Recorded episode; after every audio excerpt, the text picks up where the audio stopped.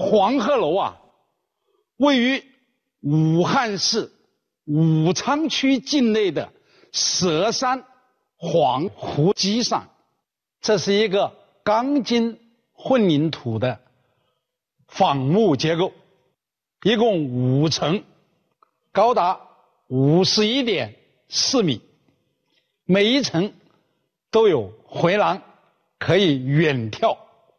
视野非常开阔，站在黄鹤楼上，可以俯瞰武汉长江大桥，可以俯瞰京广线，可以俯瞰长江和汉水，可以俯瞰武汉三镇。黄鹤楼是与武汉的名字联系在一起的，中外游客只要来了武汉，就会去看黄鹤楼。所以黄鹤楼就成了武汉的一个文化地标。黄鹤楼被称为江南三大名楼之首，还有的称它为天下江山第一楼。所以黄鹤楼的名气是很大的。黄鹤楼为什么会有这么大的名气呢？或者说是什么原因使得黄鹤楼有这么大的名气呢？可以肯定的说。不是建筑本身的原因，虽然它的建筑是如此的辉煌壮观，当然也不是政治方面的原因，也不是经济方面的原因，是什么原因呢？文学的原因，是文学使得黄鹤楼得以名满天下。我们不妨看一看它的得名，就是黄鹤楼是因为什么而得名的。据《齐谐记》这本书讲啊，在古代有一个仙人叫子安，他曾经骑黄鹤经过这里，因此这个地方呢就叫黄湖基。胡通鹤。三国东吴的时候，黄武二年，就是公元二百二十三年，孙权出于军事上的需要，在这里。建了一座楼，就叫黄鹤楼，这就是黄鹤楼的来历。可见，黄鹤楼之所以叫黄鹤楼，是因为这个地方叫黄湖基。黄湖基之所以叫黄湖基，是因为先人子安曾经骑黄鹤经过这里，这是一个传说。这个传说来自哪一本书呢？来自《齐谐记》，那《齐谐记》又是一本什么书呢？庄子讲：“齐谐者，志怪者也。”无论是先秦时期的齐谐，还是南北朝时期的《齐谐记》，或者《续齐谐记》，他们都是志怪小说，也就是《聊斋志异》这一类的书，都是小说，都是文学。可见黄鹤楼的得名呢？它是源于文学，当然，关于黄鹤楼的得名还有另外一个传说。这个传说是怎么讲的呢？三国时期啊，蜀国有一个人叫费祎，他后来登仙，登仙的时候呢，也是骑着黄鹤在这个楼上小坐停留，所以后来人们就把这个楼叫黄鹤楼。这个传说来自哪一本书呢？《述异记》。那《书异记》又是一本什么书呢？仍然是志怪小说，仍然是《聊斋志异》这一类的书，仍然是文学。无论是哪一个传说，都是传说，不是历史。你比方说，就说费祎这个传说吧，这费祎是个什么人呢？费祎就是诸葛亮在前《出师表》里面两次提到的那个费祎，诸葛亮对他是很欣赏的。诸葛亮死了之后，他就被封为后军师。这个人是一个很能干的人，做事很有条理，为官也很清廉。他唯一的毛病是什么呢？就是好喝酒。他就是有一次因为醉酒而被魏国的一个刺客叫郭循的刺杀的。那既然是被刺客刺杀的，那就不可能成仙吗？不可能长生不死吗？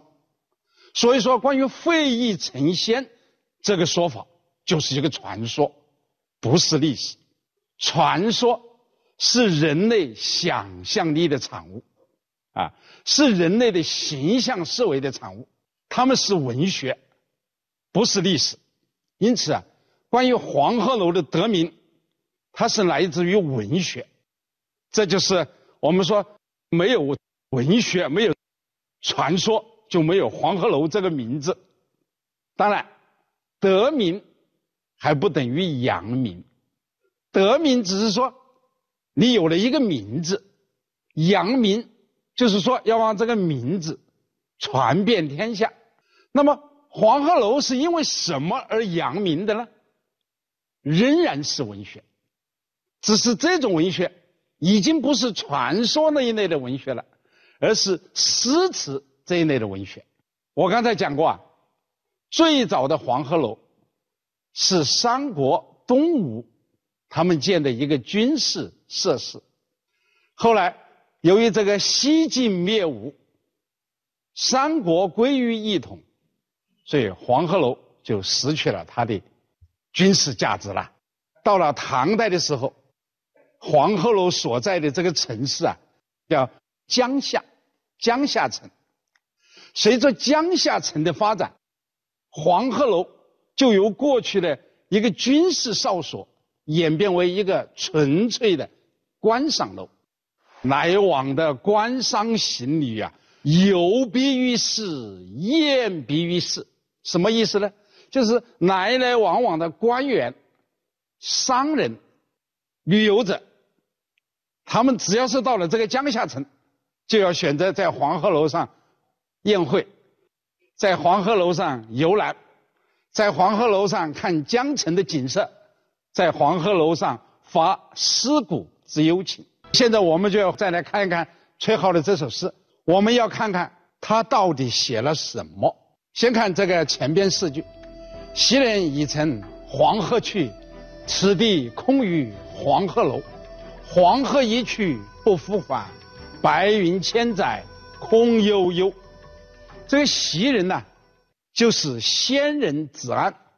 所以在前面的这四句呢，是写什么呢？唐代它也是一个崇奉道教的时代嘛。唐代它是儒、释、道三教并举，道教同样也有很高的地位。所以唐代的人，他们登上了黄鹤楼，都有一种寻找先人遗迹的这样一个意思，因为黄鹤楼它的。它的得名就是因为仙人骑仙鹤经过这里嘛。那么现在的崔颢，他到了这个黄鹤楼上，他看见了什么呢？仙人的踪迹杳无可寻，人去楼空，所以这就有一种失落感。这就是他的前边四句的意思。那么第五和第六句，他就回到现实了。怎么回到现实呢？他就由对先人的想象啊，来写眼前的景物，写了两句：“晴川历历汉阳树，芳草萋萋鹦鹉洲。”由于天气晴好，所以江对面的那些树木啊，历历在目，看得清清楚楚。这就是“晴川历历汉阳树”的意思。芳草萋萋鹦鹉洲。春夏之交啊，鹦鹉洲上的芳草啊，长得很茂盛呐。所以这两句是写景，但是我在这里我要强调一下，这个鹦鹉洲这三个字啊，它不是一般的一个地名，它后面有个故事。它是来自于哪里呢？就是来自于这个东汉时候的一个名士，叫祢衡。祢衡啊，他曾经写过一个作品。叫《鹦鹉赋》，所以我在这里我要简单的讲讲这个祢衡啊，他是个什么样的人？他是东汉末期的一个名士，很有才华，为人也很正派。他的毛病是什么呢？就是有一点小脾气，有一点脾气啊。曹操啊，曾经把他请到一个宴会上面去，曹操呢。也是觉得祢衡这个人呢有点脾气啊，所以曹操就想治他一下，怎么治呢？就是在一个有文武官员聚会的一个很高大上的这样一个宴会上，他居然让祢衡这样一个名士啊去击鼓，而且击鼓呢还不是一般的那种，就像我们现在平时在宴会上的这种唱唱歌啊，就简单的娱乐一下，他不是的，这是很珍贵的击鼓，很珍贵的击鼓，那就是要要像古诗那样的打扮。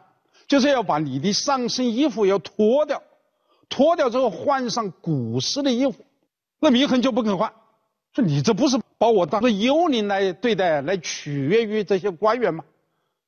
这祢衡呢，他就很不高兴，很不高兴，他怎么做呢？他就索性就把自己的衣服全部都脱光了，他全裸，他全裸了之后，然后就开始击鼓，击鼓骂曹啊，啊，历史上很有名的击鼓骂曹的故事。他就把曹操的祖宗三代都骂了，这曹操这气得咬牙切齿啊，几次动杀机要杀他，但是又想到祢衡是名士啊，是吧？这很有名的人杀不得的，要是杀了祢衡，那就落下一个什么呢？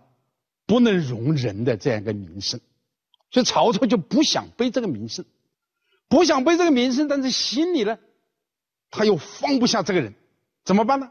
他就来个借刀杀人，啊，说我这里啊没有职位了，我介绍你到荆州刘表那里去。荆州牧刘表啊，那也是一个名士嘛，他的幕府里面那文人也是很多的，所以他就把这个祢衡呢介绍到荆州。那刘表也不傻啊，刘表就一眼就看出来你曹操是在借刀杀人嘛，啊，那我也来个借刀杀人，我也不杀他。我把他介绍到哪里去呢？我把他介绍到江夏太守黄祖那里去。心想黄祖这个人呢，是一介武夫，脾气暴躁，那祢衡到那里必死无疑。但是没想到祢衡到了黄祖那里，到了江夏的时候，跟黄祖父子的关系啊非常好。黄祖是一个太守，黄祖的儿子黄奕也是一个太守，祢衡尤其跟黄奕的关系好。很投缘，是吧？所以有一次，黄奕在那里也是大会宾客，在大会宾客当中呢，有人给他送了一只鹦鹉，黄奕就说：“祢衡先生，你可以写一篇鹦鹉赋。”这个祢衡呢，就当场就完成了，文不加点，一气呵成，而且非常漂亮，写的非常漂亮，在座的人无不惊叹，说：“真是才子啊！”我们知道这个鹦鹉它是一种什么样的鸟呢？它是一种既美丽又聪明的鸟。这种鸟如果要是落在人类的手上，那就完全失去了自由嘛，是吧？任人玩耍，任人宰割嘛。所以鹦鹉它是这样一个命运。那么祢衡的这个鹦鹉赋呢？哎，他就写到这个问题，由鹦鹉的这种美丽聪明，就写到它的命运。实际上，祢衡在这里它是有寓意的，它寓意什么呢？就是寓意古代的那些文士的命运，就包含了这个意思在这里。所以，这这个作品呢，就成为文学史上的名篇嘛。他不仅有文采，而且有思想。那么，这个祢衡自从写了这个《鹦鹉赋》之后啊，就更加受到黄祖、黄奕父子的器重。但是，没有过多久。他还是把皇祖得罪了，他怎么得罪的呢？出言不逊呢，冲撞了皇祖，皇祖就要把他拉出去，要杖责他，杖责二十大板。这个祢衡想，我这一介名士，你能随便打我？他就开始骂黄祖，那骂黄祖，黄祖就说把他杀了。好，黄祖要杀这个祢衡的命令一下的时候，黄奕知道了，这黄奕一知道就急啊。连鞋都来不及穿，啊，光着脚跑去，要去救祢衡，但是谁知道他一去的时候已经晚了，祢衡已经死了，已经被杀了。黄祖啊，杀了祢衡之后，很快就后悔了，因为毕竟是个粗人嘛，一个性情很暴躁的人，觉得祢衡呢也没有犯多大的错，不就是言语冲撞了下你吗？你就把他杀了，所以他就后悔。后悔怎么办呢？厚葬祢衡，把他葬在黄鹤楼西南方向的长江当中的一个小洲上。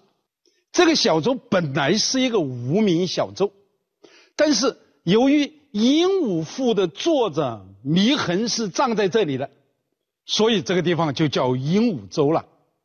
这就是鹦鹉洲这个地名的来历。我们现在如果到了武汉，我们站在黄鹤楼上面，我们还可以看到一个桥，叫鹦鹉洲大桥。这个鹦鹉洲大桥呢，我要说明一下，这个鹦鹉洲呢。已经不是崔颢笔下的那个鹦鹉洲了。崔颢笔下的那个鹦鹉洲啊，已经被江水冲刷掉了。但是由于这个地名很有名呢，所以当地人又在附近的一个地方又命名一个地方，叫鹦鹉洲。那你看这个鹦鹉洲大桥就建在这里。祢衡啊，才华横溢，为人正直，仅仅是。脾气大了一点，就遭此横祸，死的时候才二十六岁，非常年轻。